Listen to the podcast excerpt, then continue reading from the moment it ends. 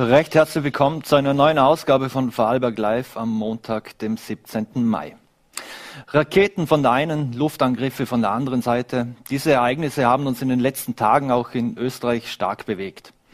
Nach einem rund siebenjährigen Waffenstillstand ist der Konflikt zwischen radikalen Palästinensern und Israelis wieder eskaliert. Und auch in ganz Europa haben die pro-palästinensischen Organisationen Demos organisiert. Und dieses Thema wollen wir jetzt mit dem Direktor des Jüdischen Museums in Hohenems, Dr. Hanno Löwy, näher beleuchten. Guten Tag, Herr Löwy, und schöne Grüße nach Hohenems. Ja, schöne Grüße. Herr Löwy, äh, jetzt sieben Jahre war es ja relativ ruhig in Israel, aber der Friedensprozess wurde nicht vorangetrieben.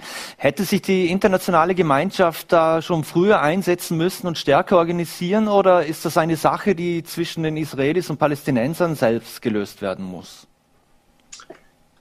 Also zunächst einmal ja, eigentlich muss dieser Konflikt zwischen den Israelis und den Palästinensern und vor allem er muss zwischen den jüdischen Israelis und den arabischen oder palästinensischen, wie auch immer man will, Israelis gelöst werden. Denn dieser Konflikt ist im Grunde so etwas wie ein auf unterschiedlichem Terrain geführter Bürgerkrieg. Die internationale Gemeinschaft äh, glaubt bis heute daran, dass die Lösung dieses Konfliktes äh, vor allem in einer Zwei-Staaten-Lösung liegen würde.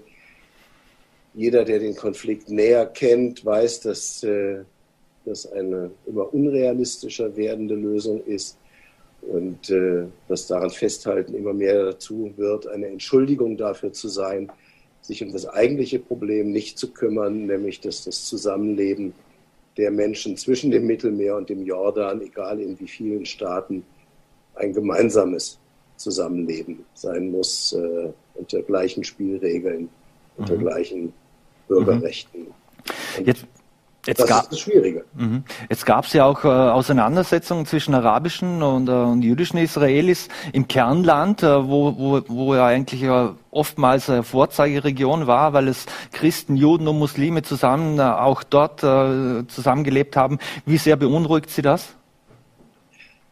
Naja, dieser Konflikt ist immer mal wieder schon aufgepoppt und genau die Eskalation dieser Spannungen äh, zeigt, dass das eigentliche Problem nicht äh, einfach nur durch Grenzziehungen welcher Art auch immer gelöst werden kann. Ähm, letztlich ist das, was da im Moment passiert, nicht wirklich überraschend.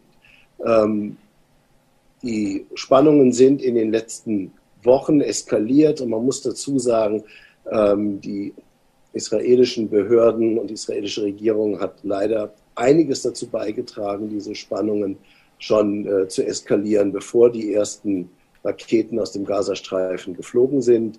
Ähm, der Konflikt um die äh, Wohnungen von ähm, Arabern in äh, Scheich Jarash, also einem östlichen Stadtteil von Jerusalem, äh, die von dort äh, ausgesiedelt, vertrieben, wie auch immer man das nennen will, äh, delogiert werden sollten, hat sozusagen da als erster Funke ähm, schon äh, und Brandbeschleuniger gewirkt, die brutalen Polizeieinsätze, die darauf gefolgt sind, ähm, auf gegen die Proteste, die es gab, ähm, Polizeieinsätze dann schließlich auch auf dem Tempelberg äh, im Gelände der Al-Aqsa-Moschee während des Ramadans haben den Konflikt natürlich weiter eskaliert und man wusste, dass es jede Menge Spannungen innerhalb der palästinensischen Gesellschaft gab. Es sollten Wahlen abgehalten werden, die sind von äh, der Fatah wieder abgesagt worden, ähm, die um ihre Mehrheit fürchtet. Äh, die Begründung dafür war, dass die, ähm, die arabische Bevölkerung im Osten Jerusalems an den Wahlen nicht teilnehmen kann. Ähm, da war sozusagen klar, da ist sozusagen auch jede Menge äh, Pulver, das entzündet werden kann. Und natürlich hat die Hamas die Gelegenheit wahrgenommen, dann von ihrer Seite eben auch noch den Konflikt zu eskalieren, ähm, um sich sozusagen als die wahren Vertreter der palästinensischen Interessen aufzuspielen. Ähm, das wiederum hat Netanyahu genutzt, um ähm, seine drohende Absetzung wieder einmal zu verschieben. Ähm, also sozusagen innenpolitische israelische Gründe haben dann den Ausschlag gegeben, warum es dann wiederum zu diesem massiven Militärschlag ähm, gegen den Gazastreifen gekommen ist. Also da haben sozusagen alle Seiten dran gerührt, diesen Konflikt zu eskalieren. ähm, dass sich nun äh, Österreich in Form seines Kanzlers äh, mit einer wehenden israelischen Fahne auf die eine Seite dieses Konfliktes schlägt, mhm. ähm, dient nur dazu, diesen Konflikt zu verlängern. Und äh, wenn man so will, ist die österreichische Bundesregierung schuld an allen weiteren Toten, die es in diesem Konflikt noch gibt. Mhm.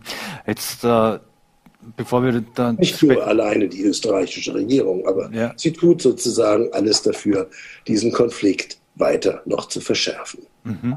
Ähm, jetzt äh, das Ganze, die militärische Auseinandersetzung, sagte, wie Sie auch beschrieben haben, scheint ja dem Benjamin Netanyahu in die Karten zu spielen oder zumindest politisch in die Karten zu spielen. Jetzt der äh, Historiker und Antisemitismusforscher, der äh, Moshe Zimmermann von der Hebrew University in Jerusalem, den wir später auch noch in der Sendung begrüßen dürfen, ortet gar eine Tendenz zum radikalen Nationalismus in, in Israel. Ist das etwas, das Sie auch sehen? Gut, diese Tendenz ist schon lange spürbar. Ähm, der Staat kämpft damit, dass er keine wirkliche Verfassung hat, die ähm, den gleichen Status aller seiner Bürgerinnen und Bürger garantiert. Der Staat begreift sich, und das ist historisch natürlich allzu verständlich, er begreift sich als jüdischer Staat ähm, und das bedeutet aber zugleich, dass er sich damit ein Problem geschaffen hat, das eigentlich nicht lösbar ist, solange an dieser Definition von Staatlichkeit festgehalten wird. Dieser Staat muss irgendwann zu einem Staat seiner Bürgerinnen und Bürger werden. Und äh, über 20 Prozent der Bürgerinnen und Bürger Israels ähm, sind palästinensische Araber, Christen und Muslime. Ähm, und die müssen Teil dieser Gesellschaft werden können. Ähm, es nützt nichts, äh, sie quasi mit dem Versprechen auf irgendwann einen palästinensischen Staat neben Israel ähm, sozusagen äh, die Zukunft zu vertrösten. Äh, die Menschen, die dort leben, müssen eine gemeinsame Perspektive entwickeln. Im Moment passiert das Gegenteil. Ähm, in den gemischten Städten in Israel, sei es Jaffa, Haifa, Akko, Lut, gibt es quasi zum Teil bürgerkriegsähnliche Verhältnisse. Äh, dort zünden rechtsextreme ähm, jüdische Israelis ähm, arabische Häuser und auch Moscheen an, ähm, radikale ähm, Hamas-Anhänger oder andere ähm, organisierte ähm, sozusagen radikale arabische Gruppen ähm, schlagen äh, gegen jüdische Bürger dieser Städte zu. Eine Moschee hat, eine, äh, eine Synagoge hat auch gebrannt. Ähm, das sind sozusagen im Kleinen schon fast bürgerkriegsartige Verhältnisse. Das wird sich in den nächsten Wochen wieder beruhigen und es wird weiter sozusagen schwelen und es ist nur eine Frage der Zeit, dass es wieder hervorbricht, solange man nicht bereit ist, den eigentlichen Konflikt, der darüber geführt wird, wie die Menschen dort zusammenleben können, endlich anzugehen und sich darum zu kümmern. Das Schlimme daran ist, dass wir hier immer nur auf den Konflikt schauen und nie auf das, was es tatsächlich in der Zivilgesellschaft in Israel und Palästina ja tatsächlich auch an, an Kommunikation gibt. Ähm, mhm. dass sozusagen am Vorabend des israelischen Heldengedenktages ähm, jüdische Israelis und Palästinenser gemeinsam ähm, der Toten beider Seiten gedenken in einer mittlerweile riesig großen, bewegenden Gedenkfeier mit Tausenden von Menschen, die daran beteiligt sind und Hunderttausenden, die das äh, online verfolgen. Darüber berichtet man in den Medien in Europa, in Österreich kaum. Ähm, auch jetzt gibt es gemeinsame Friedensaufrufe von israelisch-palästinensischen Gruppen in Haifa und anderen Städten. Auch das spielt in Nachrichten keine Rolle. Mhm. Jetzt ähm, auch hier bei uns, also sei es äh, in Deutschland, in Österreich, in Europa, äh, nehmen ja die Auseinandersetzungen auf den Straßen zu. Ähm, aus dem Gazastreifen wird Israel mit Tausenden von Raketen beschossen. In Deutschland werden Israel-Flaggen vor Synagogen verbrannt. Äh, wie bewerten Sie diesen neuerlichen Ausbruch antisemitischer Gewalt? Das ist sozusagen bei der Radikalisierung der jetzigen Situation und der Eskalation, die wir im Moment erleben, natürlich so leider zu erwarten und eben auch leider zu erwarten, ähm, dass sich äh, quasi Kritik an der israelischen Politik ähm, mischt äh, mit tatsächlich antisemitischen Parolen. Ähm, die sind nicht immer einfach voneinander zu unterscheiden. Ähm, das hat auch damit zu tun, dass Israel sich eben als jüdischer Staat öffentlich auch äh, darstellt und behauptet, quasi im Namen aller Juden zu sprechen, was natürlich gar nicht stimmt. Ähm, nicht zuletzt in den USA gehen immer mehr äh, Menschen in den jüdischen Gemeinden eigentlich auf Distanz zu Israel. Ähm, der Anteil derer, äh, die da bereit sind, einfach alles mitzumachen und zu allem, was da passiert, immer wieder unbedingt loyal zu sein, nimmt eher ab als zu.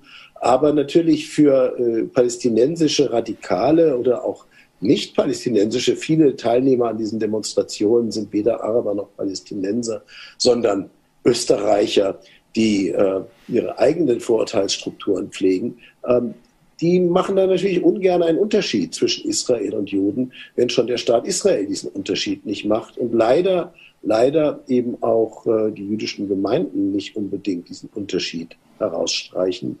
Ähm, da würden sozusagen verbale Abrüstungen von allen Seiten guttun ähm, und äh, weder wehende Fahnen noch das Verbrennen von Fahnen ähm, hilft irgendjemand, der in diesem Konflikt unten involviert ist, auch nur eine Sekunde weiter.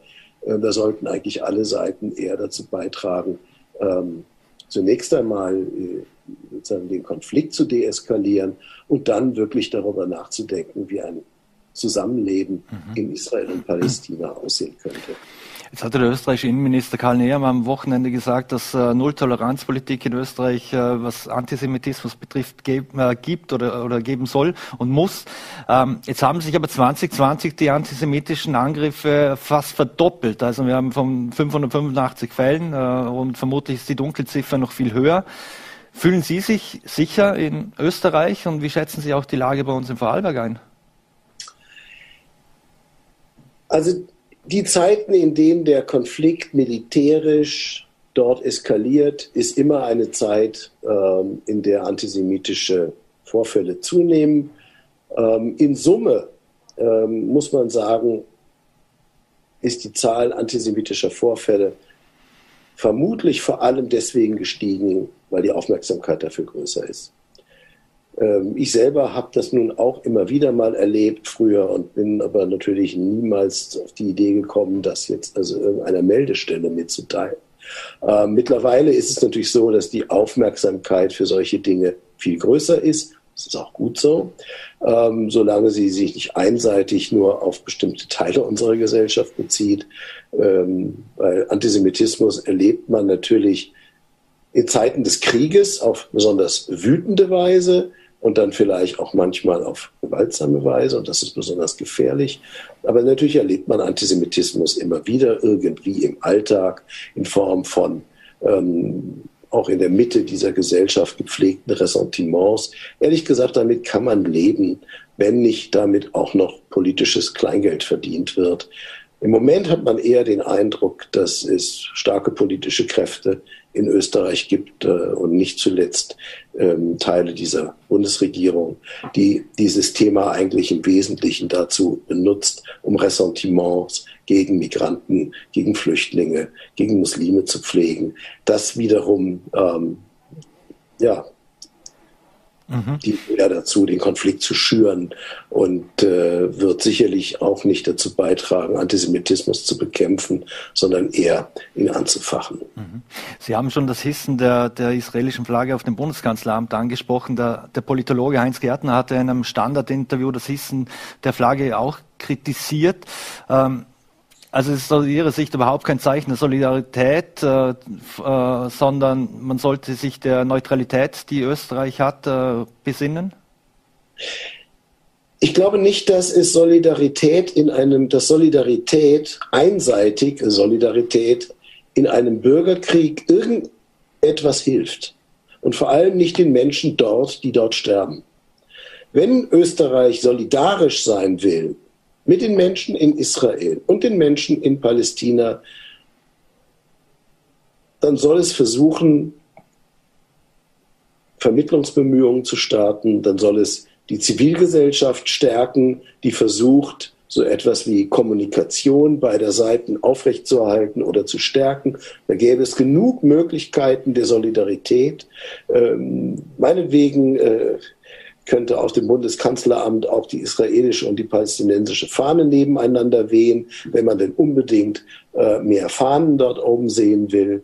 Aber einseitige Parteinahme in einem Bürgerkrieg dient eigentlich immer nur der Verlängerung mhm. dieses Parteinahme gibt es ja auch äh, von Seiten des Iran, der ja als großer äh, Geldgeber fungiert äh, im Hintergrund. Jetzt hat ja heute der, Aus, der iranische Außenminister, hätte ja eigentlich in Österreich sein sollen, und der hat seinen Besuch äh, abgesagt aufgrund dessen, da die israelische Flagge äh, gehisst wurde. Also alles kontraproduktiv, was man da gemacht hat. Naja gut, ich meine, der Iran treibt sein eigenes Spiel, ähm, so wie sozusagen alle, die um diesen Konflikt herum sitzen und ihre eigenen Interessen verfolgen, die in der Regel dazu führen, ähm, Konfliktparteien gegeneinander anzustacheln. Ähm, dass der Iran äh, da eine lange, unselige Geschichte hat, wissen wir. Ähm, hier in Österreich äh, können wir vielleicht eher äh, Einfluss nehmen auf die Politik, die die österreichische Regierung ähm, macht als die der iranischen. Ähm, aber Gespräche mit der iranischen Führung wären sicherlich auch nützlich in der jetzigen Situation. Ähm, wir wissen, dass äh, die Administration Trump ziemlich viele Scherbenhaufen hinterlassen hat, ähm, die man ganz mühsam wieder anfangen muss äh, zusammenzukippen. Ähm, auch da könnte theoretisch Österreich ja auch eine produktive Rolle spielen. Ähm, aber auch da ist sicherlich äh, die einseitige Parteinahme äh, in dem Konflikt um Israel und Palästina genauso hilfreich wie äh, die einseitige Parteinahme, ähm, die wir vom Iran kennen und äh, in der jetzigen Situation auch wieder erleben. Mhm. Abschließende Frage noch. Ähm, in Deutschland wird äh, diskutiert, dass es äh, schnellere Strafen und ein Verbot von Hamas-Symbolen geben soll. Ähm, ist das etwas, wo Sie grundsätzlich befürworten würden oder wo Sie sagen, äh, das ist abzulehnen? Also ich finde es äh, möglicherweise eher eskalierend, wenn jetzt die Polizei in so eine Demonstration reingeht und anfängt, äh, Leute, die ein, ein Hamas-Symbol mit sich herumtragen, äh, zu verhaften. Auf der anderen Seite wäre es sicherlich sinnvoll, mit diesen Gruppen ins Gespräch zu kommen und ihnen deutlich zu machen, dass auch das Tragen von Hamas-Symbolen den Konflikt eskaliert und dazu beiträgt, äh, diesen Krieg zu verlängern. Und äh, ob man da sozusagen mit den Mitteln von Polizeigewalt sehr viel weiterkommt, ich bin da ehrlich gesagt ein wenig im Zweifel, auch wenn ich äh, wirklich alles andere als ein Freund davon bin, wenn Leute sozusagen Terrormilizen äh, Embleme durch die Gegend tragen. Da gäbe es in der Tat so einiges aufzuräumen. Mhm. Hanna Löwe, vielen herzlichen Dank für Ihre Einschätzung äh, und die Zeit. Äh, schöne Grüße nach Hohenems und bleiben Sie gesund. Dankeschön. Und das Gespräch haben wir aus Termingründen vor der Sendung aufgezeichnet. Und wir bleiben beim Thema und schalten jetzt live nach Jerusalem, wo uns der Historiker und Antisemitismusforscher Moshe Zimmermann von der Hebrew University Jerusalem zugeschaltet ist. Ja, hallo. Schönen guten Tag nach Jerusalem. Vielen Dank für Ihre Zeit, Herr Zimmermann. Hallo. Herr Zimmermann, äh, die Situation im Westjordanland und im arabisch geprägten Ostjerusalem ist ja ist seit April mit Beginn des muslimischen Fastenmonats Ramadan ja schon sehr angespannt. Können Sie uns da etwas zu den Hintergründen sagen, warum diese Situation sich so aufgebauscht hat? Also erstens ist Ramadan immer ein, ein schwieriger Monat äh, in einer Gesellschaft, die gemischt ist. Äh, muslimisch und äh, jüdisch äh, gibt es immer Grund zu Spannungen. Und in diesem Jahr war es umso mehr so, weil während des Ramadans auch der sogenannte Jerusalem-Tag stattfand. Jerusalem-Tag ist ein Festtag der Juden, der vor allem von den jüdischen Nationalisten gefeiert wird, wo man im einen Riesenmarsch durch die äh, Altstadt, das heißt durch die äh, muslimischen Teile Jerusalems marschiert. Also das ist immer ein Grund dafür, dass Spannungen entstehen und äh, im Ramadan äh, eben besonders intensiv. Hinzu kam, dass äh, es äh, jetzt zum Höhepunkt einer Krise kam, um die Räumung von Wohnungen in der, äh, im Stadtteil Sheikh Jarrah in Ostjerusalem. Äh, dort äh, versuchen jüdische Siedler das Recht zu erhalten auf äh, bestimmte Wohnungen oder Häuser, äh, was äh, dazu führt, dass man auch Araber, die dort seit eh und je leben, räumen muss. Das alles schafft eine Spannung. Und wenn man von Jerusalem absieht, da gibt es genügend Zündstoff für einen Konflikt gerade in dieser Zeit. Die Wahlen, die stattfinden sollten am Ende dieses Monats in, der, in, der, in den palästinensischen Gebieten, wurde, wurden verschoben oder annulliert. Äh, die Hamas-Bewegung sah sich so benachteiligt und suchte nach einem Vorwand für eine äh, Verschärfung des Konflikts. Äh, man suchte sich das Thema Jerusalem aus, was sehr bequem ist. Und da haben wir eben einen Konflikt, wo angeblich im Mittelpunkt Jerusalem steht. Mhm. Jetzt die, die Zeichen stehen ja auf Krieg. Oder gibt es aus Ihrer Sicht äh, Grund für Hoffnung? Hoffnung, die Hoffnung stirbt zuletzt, sagt man. Äh, auch hier gibt es immer eine Hoffnung. Am Ende dieser Runde kommt äh, ganz bestimmt eine relativ ruhige Zeit. Die Frage ist dann, wann kommt die nächste Runde? Äh, Israel versucht jetzt so hart wie möglich die äh, Palästinenser im Gaza zu zeigen, äh, dass es sich nicht lohnt, wieder mit einem Krieg gegen Israel anzufangen. Das bedeutet sehr viel Blutvergießen, vor allem auf der palästinensischen Seite. Aber äh, nachdem das äh, zu Ende geht, hat man eben die Hoffnung, dass irgendwie eine relative äh, Ruhe wieder herrscht. Mhm. Sie haben die, die Räumung äh, in Ostjerusalem angesprochen, wo äh, palästinensische Familien ihre Häuser räumen müssen für, für israelische Siedler. Ähm, hat die Netanyahu-Regierung grundsätzlich äh, die, Solidari die, Solidarisierung der arabischen Mehrheit mit den Menschen in Gaza unterschätzt? Und, äh, oder hätte man nicht eigentlich auch vorbereitet sein müssen auf die Proteste in Ostjerusalem? Die waren ja doch zu erwarten. Also das ist eine typische Frage für Leute, die nicht in Jerusalem wohnen. Also in Jerusalem gibt es nicht nur ein Sheikh Jarrah, sondern auch anderswo in der, im Ostteil von Jerusalem ständige Versuche äh, von äh, Siedlern, Häuser zu kaufen, Wohnungen zu, äh, zu äh, kaufen, um äh, die jüdische Präsenz dort auszubauen. Also es geht zum Beispiel um Siluan. Das ist ein ongoing process. Und deswegen ist das, was jetzt in Sheikh passierte, nicht so urplötzlich und nicht etwas, was äh, eigentlich die Palästinenser aus dem Gleichgewicht hätten, hätte bringen müssen. Das war jetzt eine Gelegenheit, um eben die Sache der Palästinenser wieder äh, zu, äh, auf den äh, Tisch äh, zu oder aktuell zu machen im Ramadan ist der Zusammenhang einfacher zu erklären und so kam es dazu. Unterschätzt hat äh, Netanyahu oder hat die israelische Regierung die Reaktion äh, eben nicht. Man hat eine Reaktion erwartet wie sonst. Und die Reaktion sonst ist eben nicht so radikal. Jetzt weiß man Bescheid, äh, dass äh, die Interessen der Hamas äh, dazu führen, dass man diesen oder einen anderen Vorwand benutzt, um eben die Sache der Palästinenser wieder auf internationale Bühne zu, zu stellen.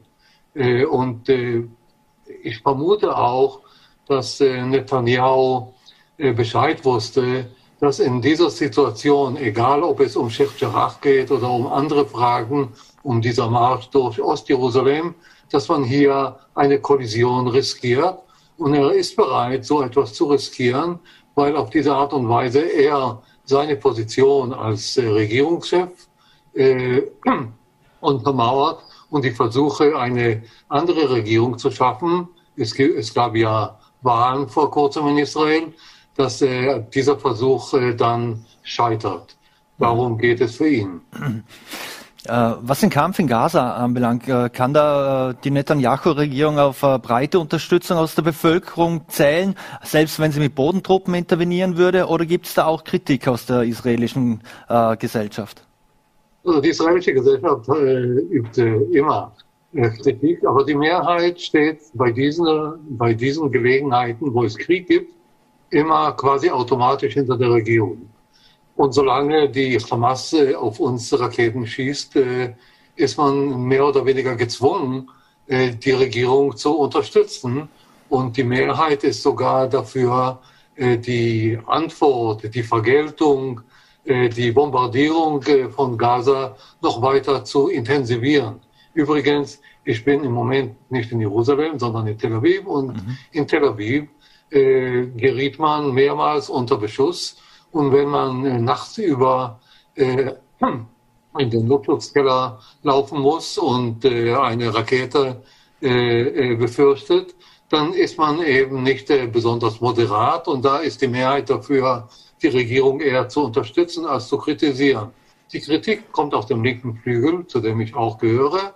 Die Kritik wird deswegen geübt, weil die israelische Regierung sich nicht ausreichend bemüht hat, um einen Friedensprozess äh, und äh, so äh, unvermeidbar am Ende diese Krise äh, vor der Tür stand. Mhm. Also dem, dem Frieden stehen grundsätzlich äh, die, die eher radikaleren Kräfte auf beiden Seiten im Wege?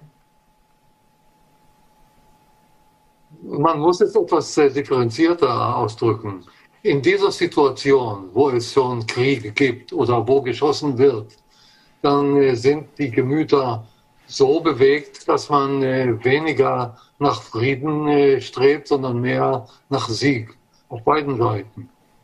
Das Problem ist die Zeit zwischen den Krisen, zwischen den Kämpfen, zwischen den Kriegen. In dieser Zeit gibt es zu wenig Bemühen um den Frieden und es gibt eben wenig Bemühen um den Frieden von israelischer Seite, weil eben die Mehrheit hier nationalistisch rechtsorientiert ist, äh, nicht äh, für äh, Friedensverhandlungen mit den Palästinensern steht. Mhm. Auf der palästinensischen Seite ist selbstverständlich die Hamas im Prinzip gegen Frieden mit Israel, gegen die Anerkennung Israels.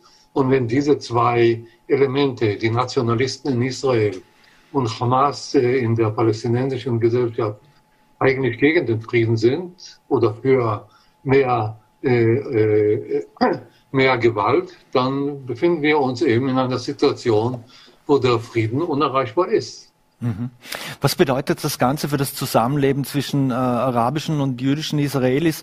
Jetzt, wenn man Städte wie Akko, Haifa, Lot, Bat Yam und viele Orte denkt, äh, wo ja Muslime, Christen und, und Juden friedlich äh, über viele Jahrzehnte zusammengelebt haben. Ähm, was bedeutet das jetzt in Zukunft, dieser Konflikt? Das zeigt, dass äh, unter der Oberfläche auch Rivalitäten, Hassgefühle äh, brodeln. Das ist eine klare Sache. Die arabische Bevölkerung Israels, das heißt die israelischen Palästinenser, äh, betrachten sich, und vielleicht zu Recht, als Bürger zweiter Klasse. Das erzeugt selbstverständlich einen äh, Widerwillen gegen die Regierung, gegen all das, was Israel repräsentiert. Es kommt selbstverständlich darauf an, wer innerhalb dieser Minderheit äh, sich so fühlt. Die äh, meisten Araber, die in Israel äh, leben, können äh, friedlich mit der jüdischen Umgebung leben, wie bisher, und werden es auch in der Zukunft tun. Das Problem ist eben diese Unruhe, die Gewaltbereitschaft in der arabischen Bevölkerung, die sich bislang gegen die arabische Gesellschaft selbst gerichtet hat. Also es gibt dort sehr viele Fälle von äh, Mord, und äh, Gewalttätigkeit. Aber auf der anderen Seite positioniert sich eine jüdische Gruppe, die sehr radikal nationalistisch ist, äh, die also klare faschistoide Züge hat und die sucht eben nach äh, dieser Auseinandersetzung, nach diesem Clash, weil äh, sie davon ausgeht, dass die eigentliche Lösung für die Palästina-Frage eben äh, Groß-Israel ist. Und in einem Groß-Israel sollen überhaupt keine Palästina leben. Die sollten emigrieren oder sollen, sollen verschwinden. Also diese Gruppierungen gefährden äh, die, das Zusammenleben und das Miteinanderleben von Juden und Araber. Die sind da. Die kamen jetzt in dieser, während dieser Krise deutlich zum Ausdruck. Man kann die überwinden, aber dafür braucht man den starken Willen sowohl der politischen Führung als auch der Mehrheitsgesellschaft. Mhm. Diese, immer wieder wird ja diese Zwei-Staaten-Lösung äh, in, ins Spiel gebracht. Ich habe es vorhin auch mit Hanno Löwy besprochen, den Sie ja auch persönlich kennen, der das ja auch nicht als realistisch hält. Äh, wie sehen Sie das? Also in der Regel stimme ich äh, beinahe allem, äh, was Hanno Löwy sagt, äh, zu. Äh, wir kommen aus derselben Richtung, wenn es bestimmt um die Politik in Israel und um Israel herum geht.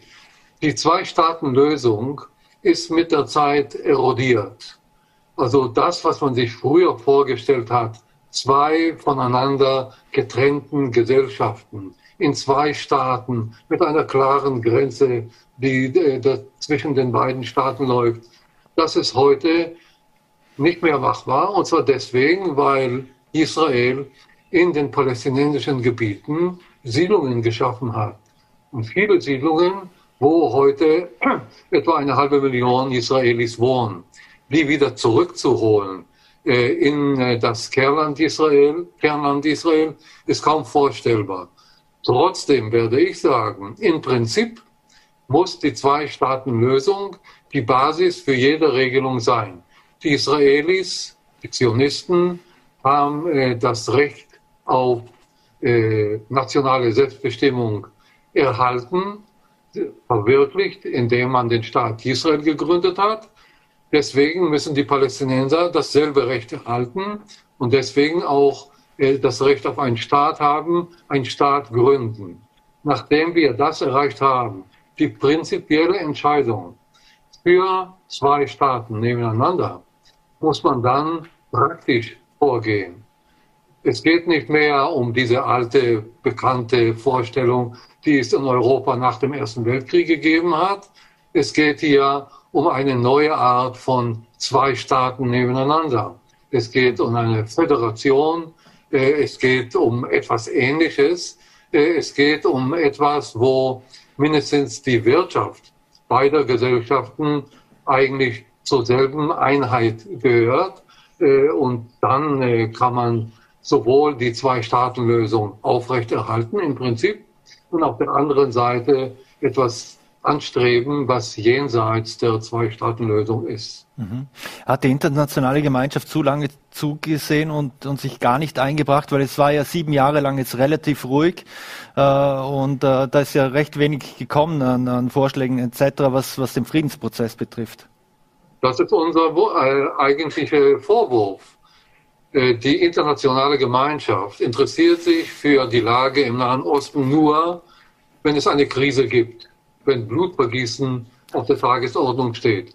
Dann kommt man heuchlerisch und heult äh, mit, den, mit den Opfern des Krieges, wo man eigentlich in der Zwischenzeit zwischen den Kriegen man sich intensiv damit befassen muss, wie man die Krise, äh, die Krise überwindet.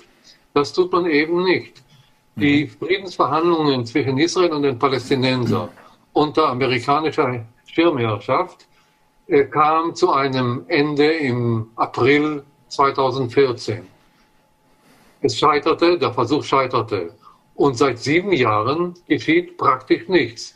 Es gibt sehr viel äh, äh, Lip Service, mhm. äh, also Lippenbekenntnis. Mhm ja, wir sind für den Frieden, wir sollen uns für den Frieden äh, bemühen. Äh, manchmal gibt es auch Ermahnungen an die israelische Regierung oder an die, äh, an die äh, Hamas-Terroristen. Aber das ist nicht mehr als, äh, sagen wir mal, Pitch am Rande des Geschehens. Mhm. Die Bemühungen haben damals 2014 aufgehört. Jetzt nach sieben Jahren können wir uns nur wünschen, dass nachdem die Ruhe wieder herrscht, wie gesagt, unsere Hoffnung, dass die internationale Gemeinschaft sich etwas mehr Mühe macht um diese Region. Wir wissen, es gibt auch andere Kriegsherden, es gibt das Problem China, das Problem Indien, das Problem äh, Russland, Ukraine, Südamerika, Corona und so weiter und so fort. Klar, es gibt viele Krisen, aber wenn man äh, aufgibt, dann darf man nicht nur während der Krise hier in Israel äh, versuchen, zu zeigen, dass man interessiert ist. Mhm. Wie blicken die Menschen in Israel denn auf Reaktionen im Ausland, jetzt speziell auch wenn ich an Österreich denke, wo man am Bundeskanzleramt die israelische Flagge gehisst hat? Hanno Löwy hatte das sehr kritisch gesehen. Also hier äh, ist die Mehrheit selbstverständlich darüber erfreut. Äh, Netanyahu, der mit äh, Kurz, mit Ministerpräsident oder Bundeskanzler, mit dem Kanzler Kurz in guter Beziehung steht, der hat das mehrmals betont, dass Zeichen von Solidarität mit Israel stattfinden und das ist ein klarer Zeichen, die, ein klares Zeichen die israelische Flagge neben der österreichischen Flagge, also rot-weiß-rot neben äh, blau-weiß. Das ist sehr schmeichelhaft für Netanyahu äh, als äh, jemand, der aus dem linken Flügel in Israel kommt, äh, ist man äh, etwas skeptischer, ob das eben das Richtige ist, gerade zu dieser Zeit. Aber darüber entscheiden nicht wir, sondern die österreichische Regierung. Abschließende Frage noch. Äh, Ihre Eltern sind 1937 aus Deutschland von den Nationalsozialisten geflohen. Äh, wie geht es Ihnen, wenn Sie in Richtung Österreich und, und Deutschland blicken, wo wir ja seit Jahren zunehmend antisemitische Übergriffe, also eine, eine Steigerung zunehmend von antisemitischen äh, Übergriffen verzeichnen? Okay, also dass ich nachkomme von Holocaust-Überlebenden, also von Leuten, die dem Holocaust entkommen sind, bin ich selbstverständlich auch vor allem als Historiker an dieser Geschichte interessiert und versuche aus dieser Geschichte etwas äh, zu lernen. Aber äh, in der Beziehung zu Deutschland von heute, Österreich von heu heute, spielt äh, sowohl die Auseinandersetzung mit der Vergangenheit, also das, was man Vergangenheitsbewältigung nennt, als auch äh, die Schlussfolgerung, die man zieht im Kampf gegen Antisemitismus. Nach meiner Meinung ist vor allem in Deutschland äh, der Antisemitismus äh, zwar nicht marginal, aber nicht etwas, was äh, das Judentum in der Welt oder sogar die Juden in Deutschland äh, gefährdet. Wir passen sehr schön auf. Wir wissen auch, dass in Österreich äh, diese Auseinandersetzung mit der Vergangenheit und mit dem Antisemitismus etwas später gekommen ist. Wir passen auf und achten darauf, ob äh, die äh, Tendenz steigend ist oder nicht. Mhm. Äh, es äh, gibt eine Art von Mechanismus in der jüdischen Reaktion sehr oft, wo man ständig von einem, äh, von einem Aufstieg oder Zunahme, Zunahme an Antisemitismus spricht. Hier muss man differenziert sein, hier muss man vorsichtig sein, hier muss man auch genau auffassen, woher der Antisemitismus kommt. Also wenn mhm. die FPÖ äh, in der Regierung in Österreich sitzt, dann sind sie ja etwas hellhöriger. Wenn die in der Opposition sind, äh, sind wir etwas äh, gelassener. Wenn auf der Straße Demonstrationen stattfinden, wo antisemitische Parolen gerufen sind, sind wir wieder hellwach. Wenn das nicht stattfindet, auch wenn es Demonstrationen gegen Israel sind, dann äh, tendieren wir nicht dazu, das sofort unter der Rubrik Antisemitismus zu, äh, zu registrieren. Mhm. Eine allerletzte wirklich Frage, off-topic, äh, weil ich gerade im Bildschirm hinter Ihnen eine HSV-Flagge sehe, muss ich äh, die Frage stellen, wie sehr schmerzt es Sie denn, dass der HSV auch in dieser Saison äh, nur in der zweiten Liga bleiben wird? Also da muss ich zugeben, das ist für mich nicht neu. Also der die, äh, das Spiel von gestern war äh, nur eine Bestätigung, eine Tendenz, die ich schon früh vorausgesehen habe. Die Mannschaft wird nicht aufsteigen, die ist nicht aufgestiegen. Da muss man noch ein Jahr warten. Das ist sehr schmerzhaft für einen HSV-Fan. aber ich kann damit leben. Mosche Zimmermann, vielen Dank, dass Sie sich Zeit genommen haben für Vorarlberg Live. Äh, wir wünschen Ihnen alles Gute, äh, schöne Grüße nach Tel Aviv und vor allem bleiben Sie gesund. Vielen Dank, ich bedanke mich. Vielen Dank. Und wir wechseln jetzt das Thema. Es ist zwar noch nicht Juni und bis Beginn des Pride-Monats dauert es noch, noch ein bisschen. Trotzdem dürfen wir heute bereits zahlreiche Regenbogenflaggen in, in Vorarlberg, äh, durf, durfte man sehen. Denn heute ist der Ida Hobbit und zwar der internationale Tag gegen äh, Homophobie. Und dazu darf ich jetzt im Studio begrüßen äh, Michael Andreas Ecker vom Verein Go West. Vielen Dank für den Besuch. Danke für die Einladung.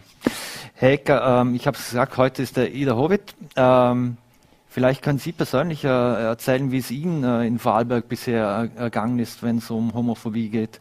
Ähm, haben, spüren, haben Sie das nach Ihrem Outing besonders äh, festgestellt, in der, in der, äh, wenn man der, sich in der Öffentlichkeit bewegt, mit seinem Freund zum Beispiel? Ähm, es geht nicht nur um die Homophobie, auch um Trans- und Interphobie und die Biphobie. Mhm.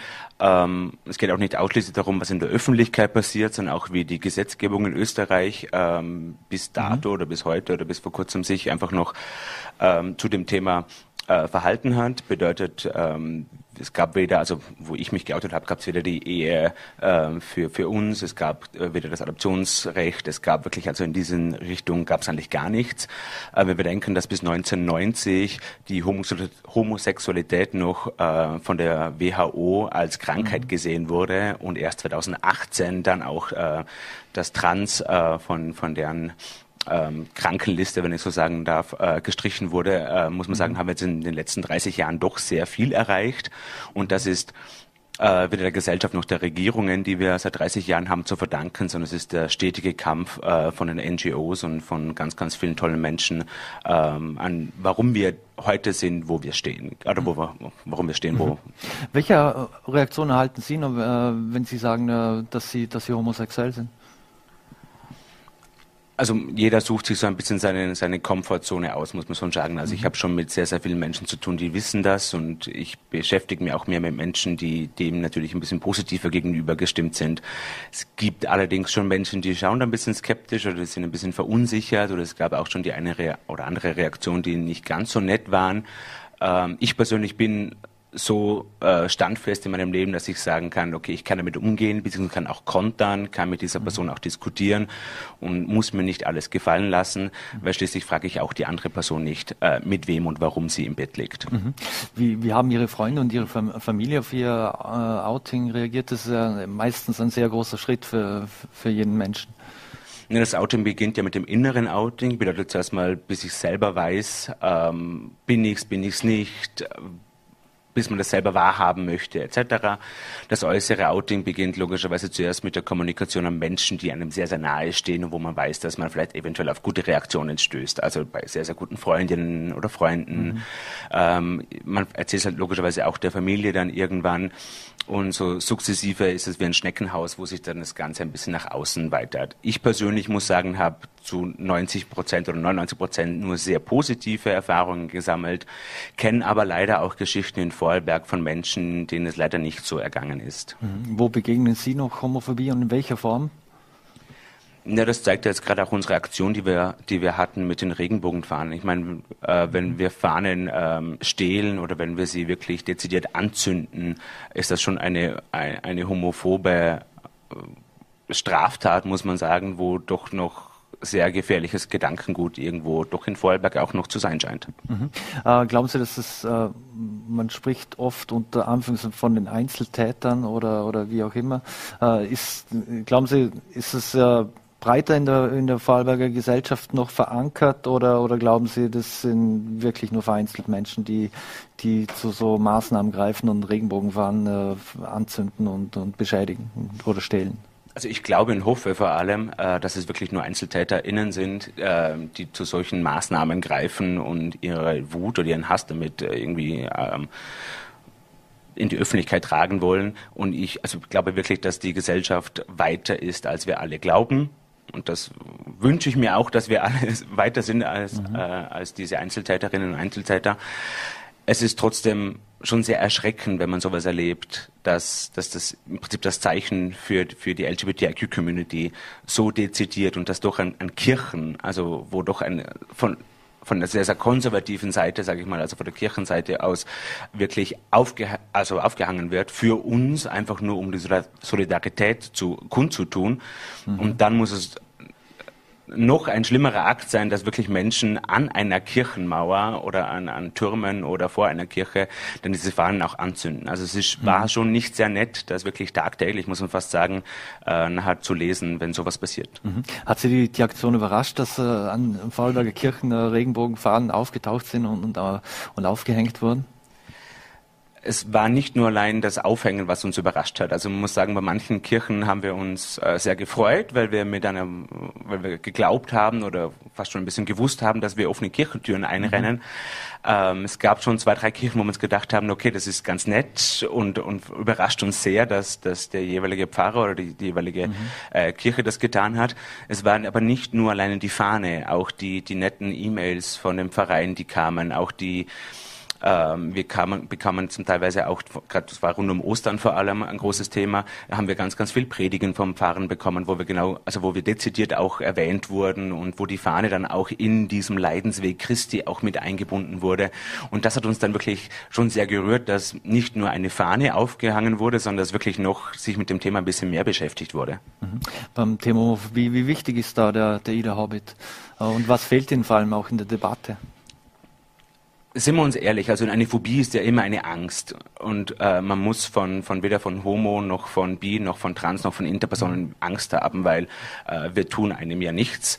Äh, eigentlich ist es fehlt es da ein bisschen an der Aufklärung selbst. Er ist aber sehr sehr wichtig, muss ich sagen. Also der Alter Hobbit ist ganz ganz wichtig, weil es trotzdem noch ein starkes Zeichen ist, dass es einen internationalen Tag gegen diesen Hass, gegen diesen diese Wut, gegen das alles gibt. Mhm. Und wir merken speziell in der Corona-Krise ähm, und das beschäftigt uns ja alle mittlerweile sehr, sind auch die LGBTIQ-Personen äh, mitunter einem der stark leidenden Gruppen. Mhm.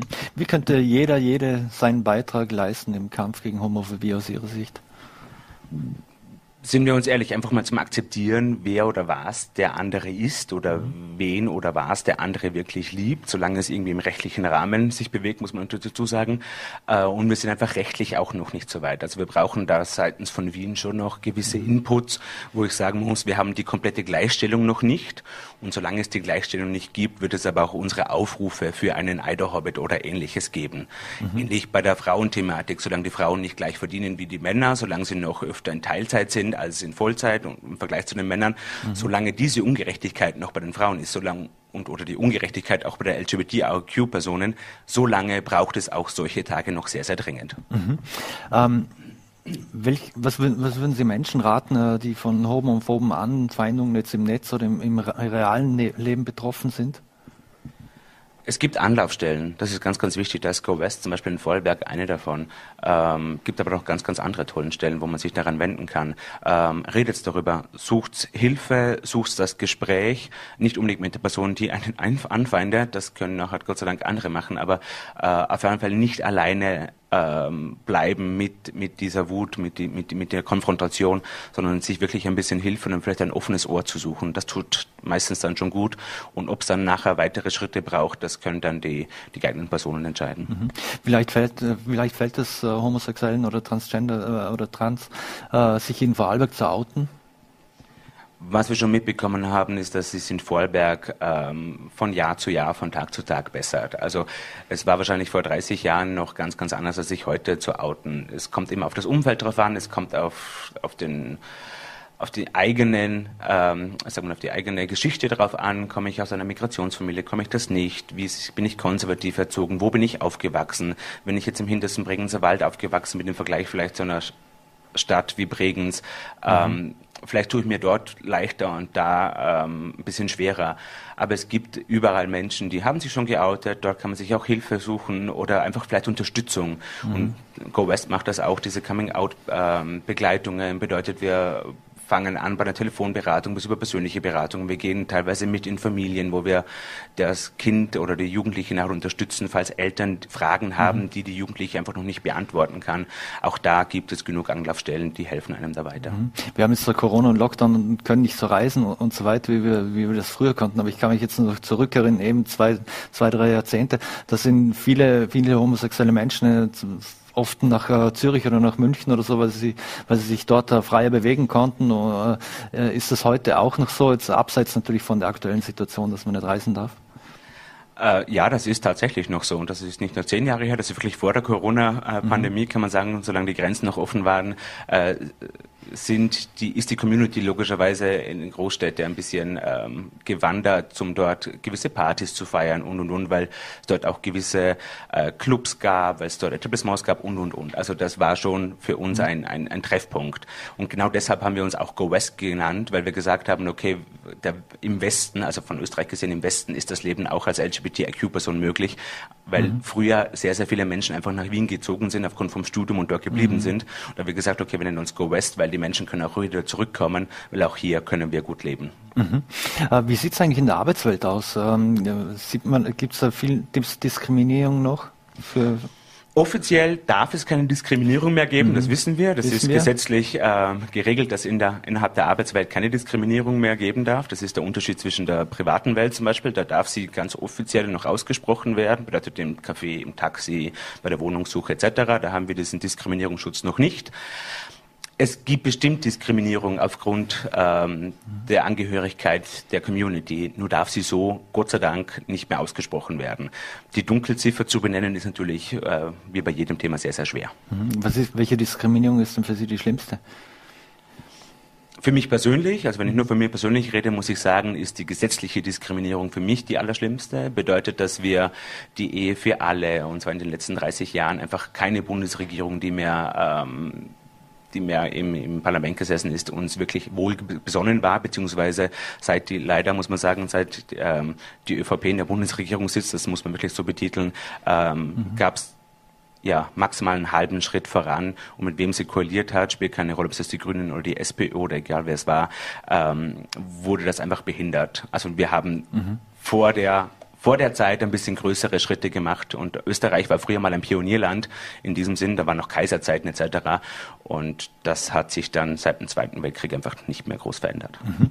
Jetzt ähm, der FC Bayern München hat heute die Allianz Arena in Regenbogenfarben erstrahlen lassen.